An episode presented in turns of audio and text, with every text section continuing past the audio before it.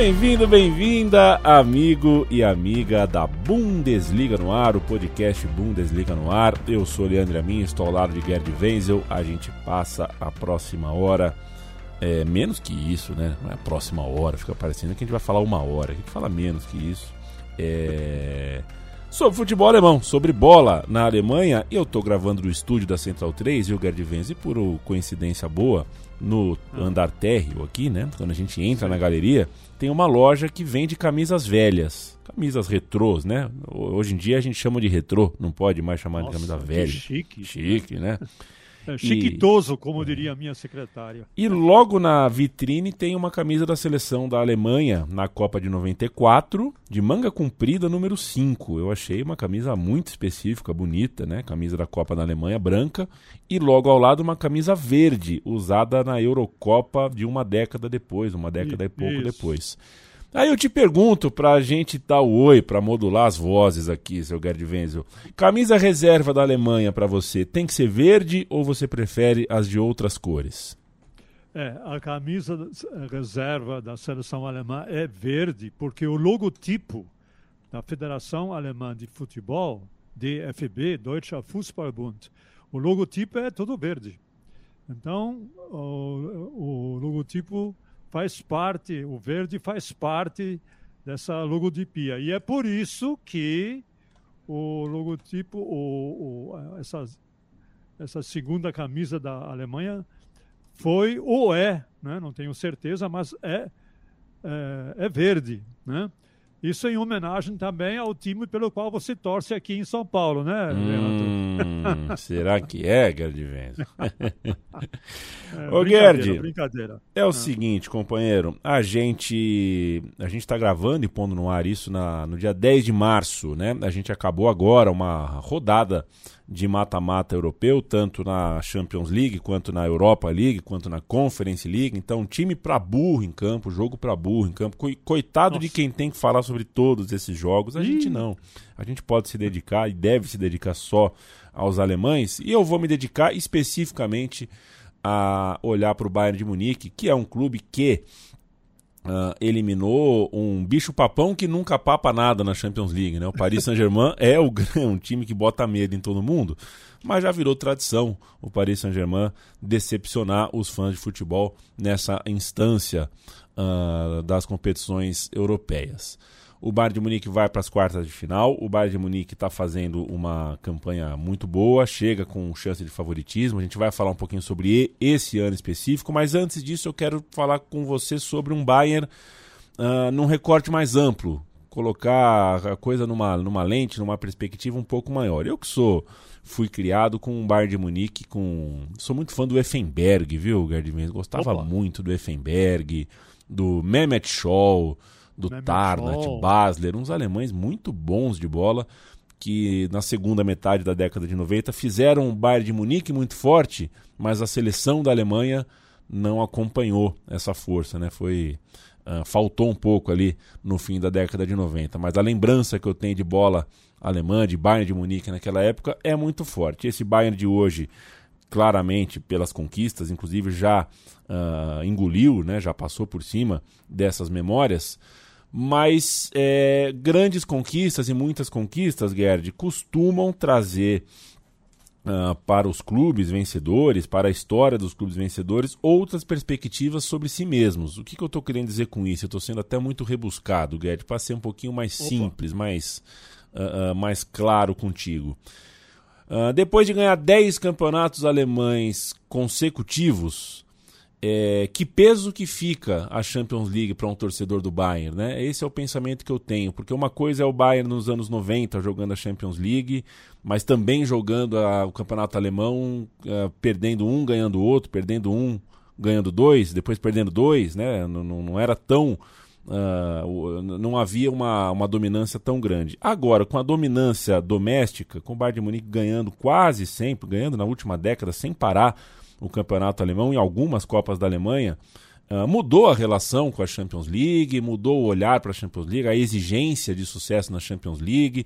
É, o que, que dá para a gente falar sobre uh, a relação do torcedor com o próprio clube? Muito acostumado a ganhar uh, dentro de casa e tendo a Champions League como talvez o grande desafio uh, uh, e o grande, né, o grande momento para você se, se desafiar mesmo. Uh, a incerteza do torcedor do Bayern hoje reside na Champions League. Olha, Leandro, é muito bom você ter levantado essa, essa questão, porque a gente sabe que a torcida do Bayern de Munique em geral e a torcida ultra, né, que é aquela que fica na, na geral, na, né, numa das dependências lá da Allianz Arena, e que faz barulho o tempo todo, em pé o tempo todo, a torcida ultra, uma das poucas coisas que a torcida ultra concorda com a diretoria do Bayern de Munique é essa importância à Champions League, mesmo porque a conquista do campeonato alemão nesses últimos dez anos, como você bem já sublinhou, ele se tornou um, quase que uma obrigação, né? Pela diferença abismal que existe do ponto de vista, especialmente financeiro, né, econômico-financeiro, é, entre o Bayern de Munique e o resto de, do, dos times da Alemanha. Né?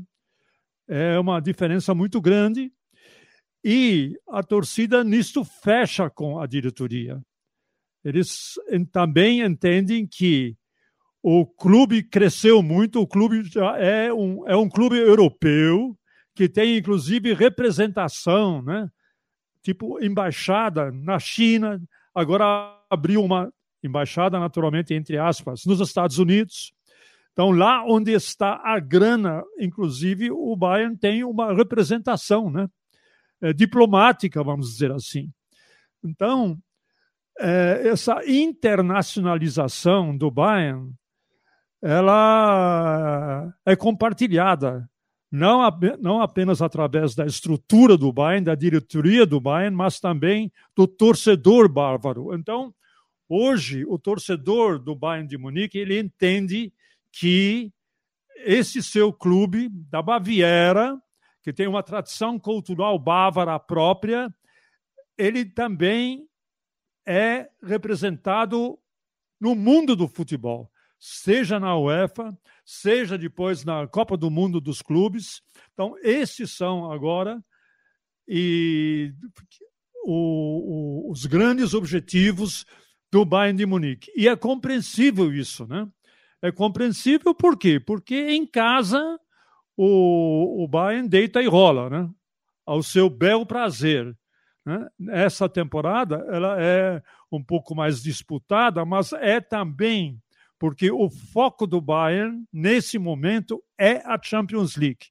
A gente não pode esquecer que, dentro do olhar bávaro, né, o trabalho de um técnico e o trabalho do time como um todo, ele é, é avaliado pelo desempenho do time na Champions League.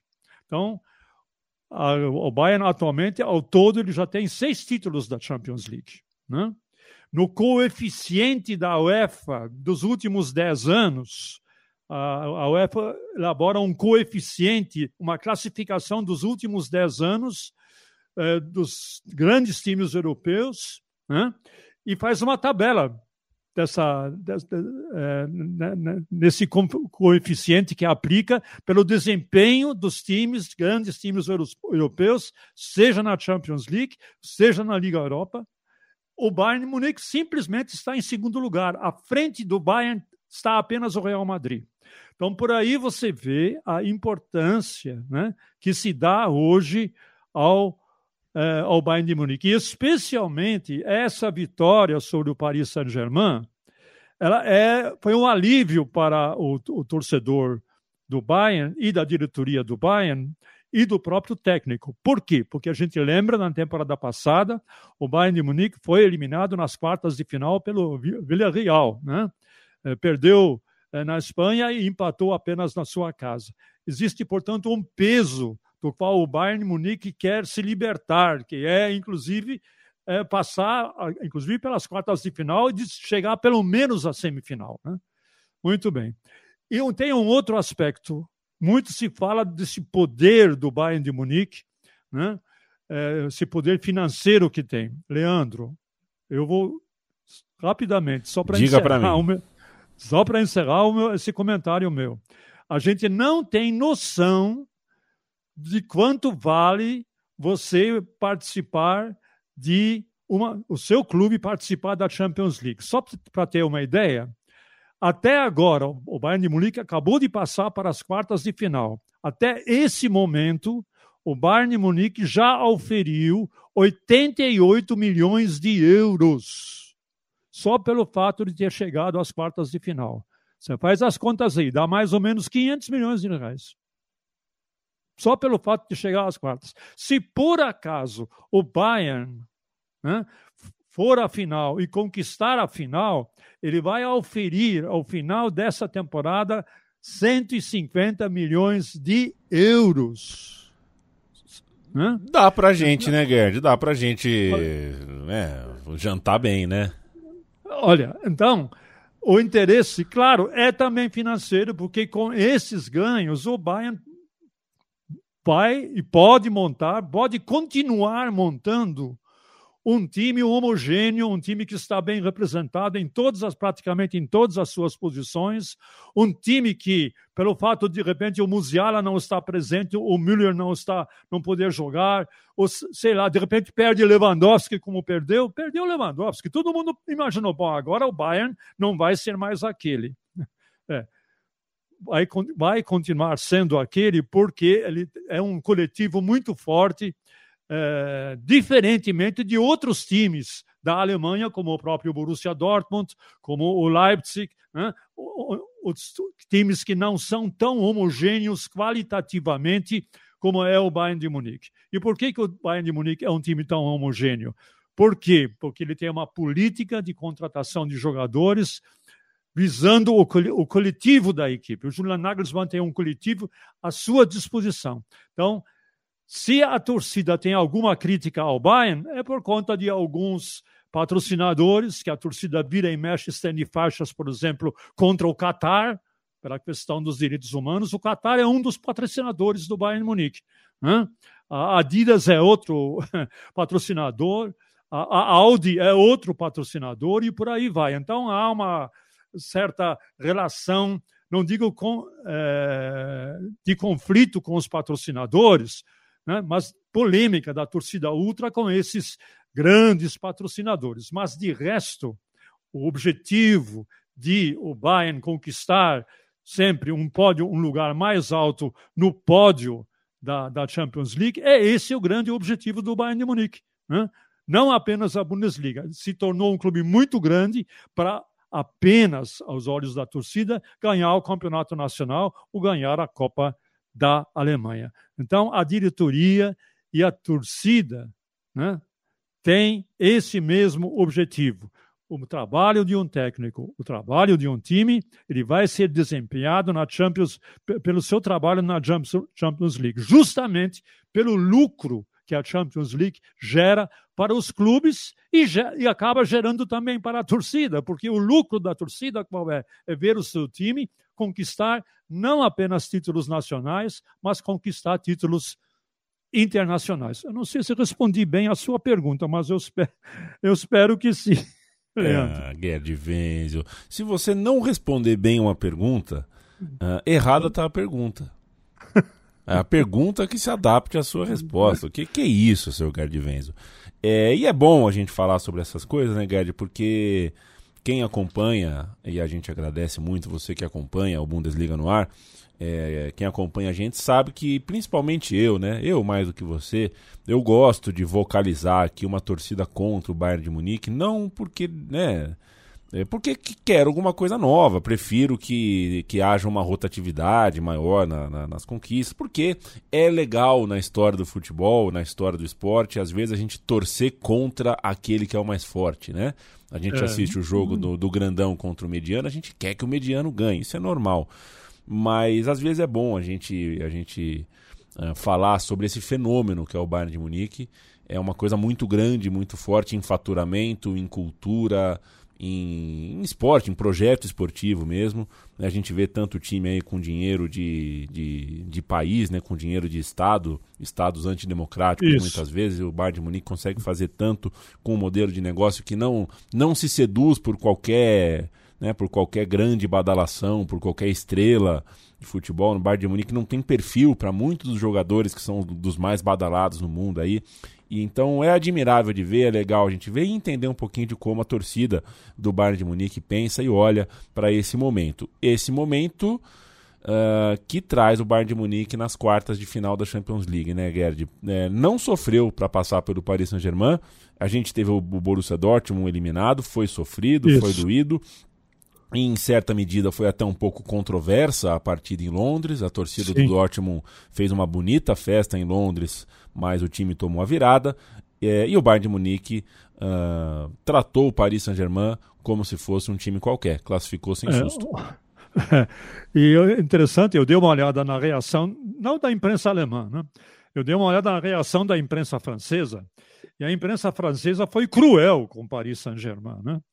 É, teve, por exemplo, o, é, um jornal francês que disse assim: é, o, o, o Paris Saint-Germain sonhou com o paraíso e acordou no inferno, né? De, de, depois do jogo com é, depois do jogo com o Bayern. E é verdade, né? É verdade. O, o Paris Saint-Germain foi cheio de é, pretensões de virar o jogo, mas a gente percebeu, né? Enquanto o, o Bayern apresentou um coletivo, né? eu, sempre insisto nisso. O Bayern hoje é um coletivo. Não existe uma estrela que brilha e, e é, na, é, uma, uma, estrela que exerce o monopólio sobre as jogadas do time, que o time joga para essa, essa estrela em muitas vezes o time jogava em função do Lewandowski. A gente lembra disso claramente. Isso agora não tem mais. O time é todo um coletivo. Enquanto que o Paris Saint-Germain teve que confiar no Messi e no Mbappé, não, não havia essa, essa preocupação no Bayern Munique de, de repente, levantar a bola só para um, só para o outro. Então, esse coletivo do Bayern de Munique é que está enchendo os olhos da torcida bávara e de todos aqueles que gostam de um futebol bem jogado, não é não, Leandro? É, é como eu penso também. Assusta em certos momentos, porque é, ainda por cima é um time muito jovem, né? Tem muitas peças jovens, é claro. Você rebate isso com o Thomas Miller, né? Você rebate isso com algumas, é, é, com algumas peças uh, que já estão mais pro fim da sua trajetória do que para o começo, mas o, o, o Bayern de Munique consegue mesclar muito bem jogadores uh, uh, jovens que estão surgindo, que estão chegando agora, chegam, uh, chegam a, a, um Bayern que já tem Uh, uh, já tem uma base muito consolidada, que já joga junto há muito tempo, né? Você tem é, é, a, a, alguns setores do Bayern de Munique, por exemplo, Kimmich e Goretzka, né? Quanto tempo que não Isso, jogam olha, juntos em, no clube, e, na é, seleção, né? Quanta, é. quantos, quantos compartimentos do time estão tão, tão muito prontos já há muito tempo e isso funciona muito bem. É, você vê, por exemplo, esse meio-campo que você acabou de citar do Bayern, Kimmich e Goretzka, é uma coisa impressionante, né? Tanto defensivamente como no municiamento aos seus jogadores ofensivos, né? E a defesa está muito bem montada agora também, né? O Hernandes está machucado, não tem problema. Agora, o miolo da zaga, se bem que o Bayern agora está jogando com três zagueiros, né? Mas o Pamecano e Delite estão fazendo um trabalho muito bom, né? Sim. É, tanto é verdade que na, na, fase de grupos e agora na, na, nas duas joga, nos dois jogos das oitavas de final, ao todo, né, são quantos jogos são? São oito jogos. O Bayern sofreu dois gols. E sofreu os dois gols, sabe de quem? Do Vitória Pilsen. Né? no hum. jogo, só me engano da minha parte, no jogo de volta. Num dos, num dos jogos, sofreu dois gols, foi 4 a 2 para o Bayern. De resto, ele ganha, ganhou tudo com. É, é, sem sofrer gol. Da Inter, do Barcelona e do Paris Saint-Germain. Esses três times não, cons não conseguiram fazer um golzinho no Bayern Munique. Né? No, no, no, fim é, dessa, dessa, dessa fase da, da Champions League, é, a estatística disse 21 gols a favor do Bayern e apenas dois contra em oito jogos. Então você vê uma estabilidade defensiva e uma produção ofensiva num torneio europeu que dá quase uma média de três gols por jogo. É, esse é o Bayern de Munique atualmente. Né? com jogadores como como você citou o Pamecano, mas é, é jovem, Stanisic, jovem, Alfonso Davis, jovem, Isso. É, Musiala, jovem.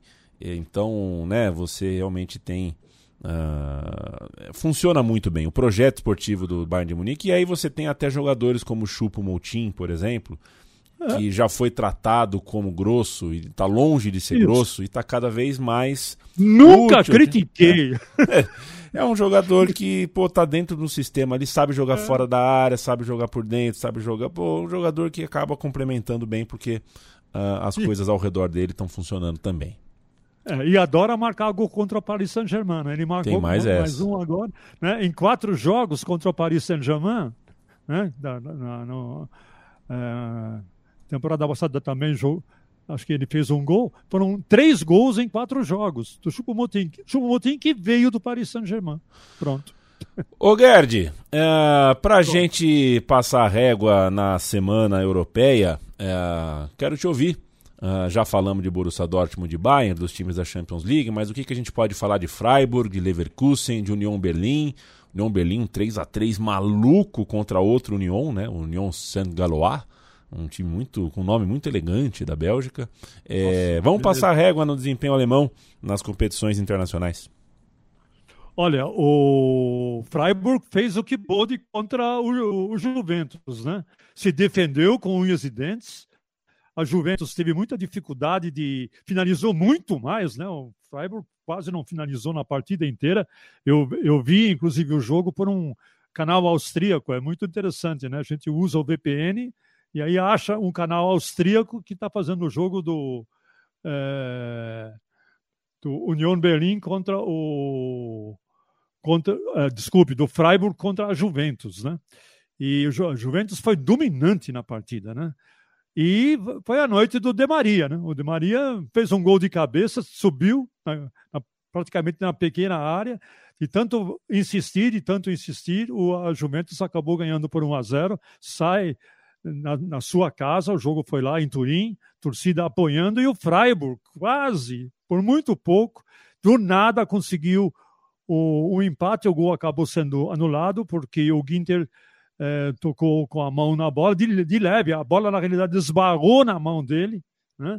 então o gol acabou sendo anulado, mas por muito pouco, muito pouco, o Freiburg eh, não sai com uma vitória lá do Estádio dos Alpes, né? estádio lindíssimo lá, é, em Turim. Fica difícil agora o jogo de volta. O Freiburg eh, precisa ganhar por dois gols de diferença, ou pelo menos ganhar por 1 a 0 e levar o jogo para as penalidades máximas. O Union Berlin é, é o terceiro jogo do Union Berlin contra o Union Saint-Gilloise, né? porque no, no, na fase de grupos eles também se encontraram, uma vitória para cada um por 1 a 0 e agora deu um jogo maluco, porque de repente a defesa do, do União Berlim está dando chabu, né? Não apenas na Liga Europa, mas também no, no campeonato alemão. 3 a 3 está tudo em aberto e qualquer um dos dois pode passar. O Bayer Leverkusen fez um futebol, jogou um, um futebol minimalista contra o Fenerbahçe eh, Budapeste, mas é um bom resultado. 2 a 0 é um bom resultado, pelo que os dois times é, apresentaram, lembrando que o Bayer Leverkusen veio da Champions League, né? Ele veio do grupo da Champions League, onde ele ficou apenas em terceiro lugar e acabou indo para é, para a Liga Europa. Então nós temos aí é, um Bayer Leverkusen que deu um bom passo à frente, aos poucos, com o Xabi Alonso como técnico. É, o time começa a se encorpar, começa até a se recuperar também é, no campeonato alemão. De repente, ele pode ir um pouquinho mais adiante na Liga Europa. Leandro? Acho que basicamente é isso, né? É, Champions League, Europa League, Conferência League, é isso. Uh, no campeonato é, alemão, a gente tem o seguinte, Gerd Wenzel, rodada 24 acontece, já começa aqui hoje, no dia que a gente grava, Colônia e Bochum. Sabadão, Eintracht Frankfurt, Stuttgart, Bayern de Munique e Augsburg, Hertha Berlim e Mainz, Leipzig e Borussia Mönchengladbach, Schalke e Dortmund. Schalke e Dortmund às 14h30. No domingão, ei, domingo bom, Freiburg contra Hoffenheim, Werder Bremen, Leverkusen, Wolfsburg e Union Berlim. Quero o, falar da rodada com você, Gerd Venz. Eu quero debater o que, que a gente tem de destaque aqui. Imagino que um dos destaques uh, uh, uh, de cara que a gente tem olhando a rodada é a mãe de todos os derbys, né? De novo, Schalke e Borussia acontecendo e não é um jogo qualquer. É a centésima vez que eles se enfrentam, correto? É, rapaz, esse, esse derby, eu já tive o grande privilégio de estar no estádio é, do, do Borussia Dortmund em 2011 com meu colega Rogério Voga, nós fizemos esse derby e foi 0 a 0 Aliás, é um derby que acontece muito 0 a 0 Ao tudo já foram 11 0 a 0 desses, dessas 99 partidas, né, esses 99 partidas é, que são consideradas a mãe de todos os derbys, né? É, nós fizemos um 0 a 0 também em pleno Signal Iduna Park e o Schalke ainda jogava com o Neuer. O Neuer naquele jogo fez pelo menos uma, uma dúzia de defesas espetaculares, né? E impediu é, a vitória do Borussia Dortmund. E depois ainda, para é, a raiva, o ódio da torcida aurinegra, o Schalke 04 ainda resolveu dar volta olímpica no, no dentro do estádio, é, chamando a torcida aurinegra para aplaudi-los, né? Foi um, olha, foi um negócio de maluco, né? Então, é o derby número 100 entre os dois e os dois não poderiam estar em posição mais é, é, dispare, vamos dizer assim. Né? Lembrando que Dortmund e Gelsenkirchen são duas cidades vizinhas a distância entre as duas cidades é de apenas 35 quilômetros. Então, muita gente, por exemplo, que vive em Gelsenkirchen trabalha em Dortmund e vice-versa. Então, é esse é um derby que mexe muito com, as, é, com a população como um todo, né?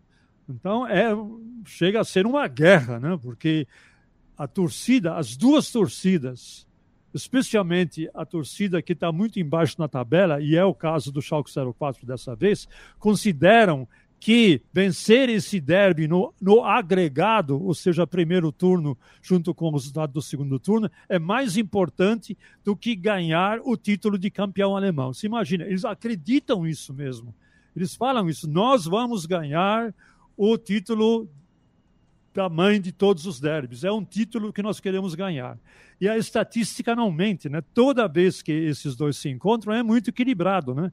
Ao todo da história do Schalke e do Borussia, 32 vitórias do Schalke, 37 vitórias do Borussia Dortmund e 30 empates. Só por aí você vê que tabela, posição na tabela, momento de, do time no campeonato, etc, eh, etc, vale muito pouco porque é um jogo completamente à parte. E nesse caso específico do jogo de amanhã, são extremos, né? O Schalke 04 mais uma vez lutando contra o rebaixamento e o Borussia Dortmund ainda na luta pelo título. A gente não pode esquecer que o Borussia Dortmund e Bayern de Munique dividem a liderança, sendo que com, deixa eu ver quantos pontos mesmo, 49 pontos, só pelo saldo de gols que o Bayern de Munique leva vantagem, porque na pontuação está tudo igual, né? E outra coisa, os dois no segundo turno estão invictos. Hum. O, o Schalke 04 está invicto quatro, quatro empates e duas vitórias. E o Borussia Dortmund também está invicto com oito vitórias, né? Então nós temos os invictos do segundo turno vão se encontrar. Então é um clássico de ponta. A Veltins Arena vai ferver. O policiamento será redobrado para não é, para não quebrar o pau. Então nós podemos nos preparar para um grande clássico nesse sábado. Claro, no papel Borussia Dortmund é favorito. Mas certamente o Borussia Dortmund estará pressionado, porque antes desse jogo, né, as, é, deixa eu ver que horas que vai ser, o jogo do Bayern, é às 12h30 o jogo do Bayern, né? Horário, não, é 11h30, horário brasileiro. 15h30, horário da Alemanha. Vai haver Bayern e Augsburg, né? O Bayern vai enfrentar um time que do qual perdeu no primeiro turno por 1 a 0. Um, um dos que derrotou o Bayern eh, no primeiro turno né, foi justamente o, o Augsburg. O Bayern vai partir para a revanche. O que, que, vai acontecer? O Bayern pode, deverá vencer esse jogo e o Borussia Dortmund estará pressionado, né, vai estar pressionado para se igualar na pontuação eh, do, do Bayern de Munique, que vai estar provavelmente se confirmar a sua condição de favorito diante do Augsburg e o Borussia Dortmund já vai estar pressionado para se igualar ao Bayern novamente na tabela e para isso vai precisar vencer o Schalke 04. Então, esteja, esteja você, Leandro, convidado é. para assistir o derby de número 100 entre Schalke e Borussia Dortmund. Vai valer a pena. Schalke 04 de duas vitórias seguidas, seis jogos de invencibilidade, tem um empate quádruplo na última colocação do campeonato alemão, coisa de louco, é, né? Stuttgart, é. Hoffenheim, Schalke Bochum, todos têm 19 pontos. Só que é o seguinte, Gerd Wenzel, eu só assisto Schalke e Borussia Dortmund se for com você comentando. Onde que eu te é. encontro? É, é comigo mesmo. é comigo. Pode contar comigo. Pode contar comigo, pode contar com Dudu. E você se referiu a esses quatro empates, você vê como é que de repente é, o, a defesa do Schalke 04 ficou estabilizada. Né? Os quatro empates foram todos de 0 a 0. Então o Schalke os, ostenta uma defesa é, que é uma das piores do campeonato. Deixa eu ver, a terceira defesa mais vazada do campeonato, com 42 gols sofridos, mas nos últimos é, seis jogos né, só sofreu um gol. Então, de repente, a defesa estabilizou, agora só precisa funcionar o ataque, né? Porque nos últimos seis jogos, o Schalke 04 só conseguiu fazer quatro gols. É muito pouco para quem pretende alguma coisa no campeonato. Menos mal que a pretensão do Schalke é apenas escapar do rebaixamento. De repente consiga. Vamos ver. Senhoras e senhores, este foi o Bundesliga no ar de hoje. A gente volta semana que vem com mais uma conversa e até lá a gente sugere, bravamente sugere, enfaticamente que você uh, acompanhe o campeonato alemão porque ele está muito bom. Empate quádruplo lá embaixo é, mexe com, com o coração das pessoas e está empatado lá em cima também. Bayern e Dortmund estão empatados em pontos, então o campeonato alemão está divertido. A disputa pelas vagas na Champions League também está tudo muito embolado. O campeonato está muito bom. É uma edição boa do campeonato alemão, então uh, assista, acompanhe e toda sexta-feira troca essa ideia aqui comigo com o Gerd Vendes. Beijo para você, companheiro. Abração, Leandro. Se cuida, hein? Você também.